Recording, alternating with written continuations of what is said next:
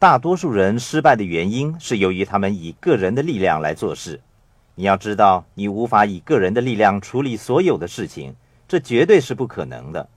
当我和金确定了我们的使命后，就决定制作现金流游戏和写作《富爸爸穷爸爸》。我们下一步要做的就是寻找一组优秀的团队。我们不是寻找雇员为我们工作，我们理想的团队是一组领导人。我和金完成了现金流游戏的设计，我们有了属于我们的产品。我们急需物色一位法律顾问，我们四处找寻。我仍然记得当时我们会见了三到四位专利律师。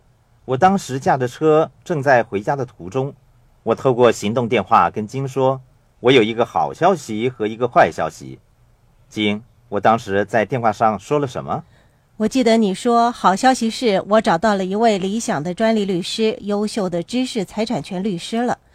你还说，坏消息是他是我一生当中所遇到的律师里收费最昂贵的。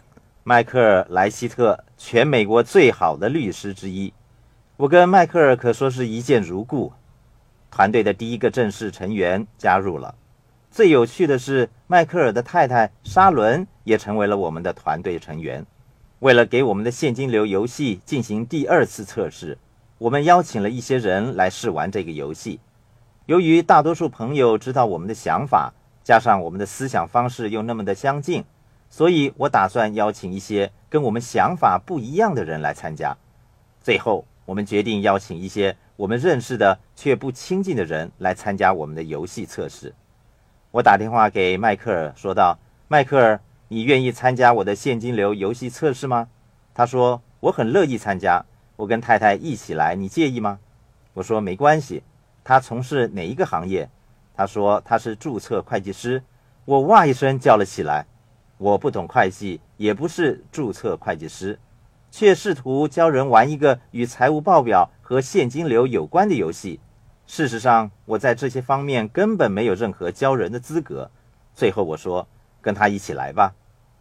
游戏进行测试的那一天，沙伦的出现对我而言可以说是最可喜的事情。那天，迈克尔和沙伦跟他们的女儿一同前来参加现金流游戏的第二次测试。沙伦，你可以跟听众们分享一下你的体验吗？好的，在测试那一天，我们本来是准备要送女儿上学的，所以她在路途上一直表现得很不耐烦。我就跟她说：“跟我们一起去吧。”我想那是一个很有趣的游戏，说不定你可以从中间学到一点东西。而且呢，我也希望你能够跟他们见见面。其实，罗伯特，我曾经想过要退出的，但是你跟迈克尔会面的那一天，他实际上对你有着你对他一样的感觉呢。真是一个不可思议的经验。我跟迈克尔从来没有见过面，但是我们一见如故，彼此了解，成了一对好兄弟。是的。我跟迈克尔结婚二十多年了，那是我唯一一次听到他说这样的话。他打电话来跟我说：“沙伦，我这儿有个人，我想他就是你一直要寻找的人。”请你解释一下，你一直以来寻找的是什么好吗？好的，正如罗伯特所说的，我是一名注册会计师。除此之外呢，我在教育和出版业也工作了好多年。我们的教育体制缺乏财务知识的培训，我对这方面觉得十分的忧虑。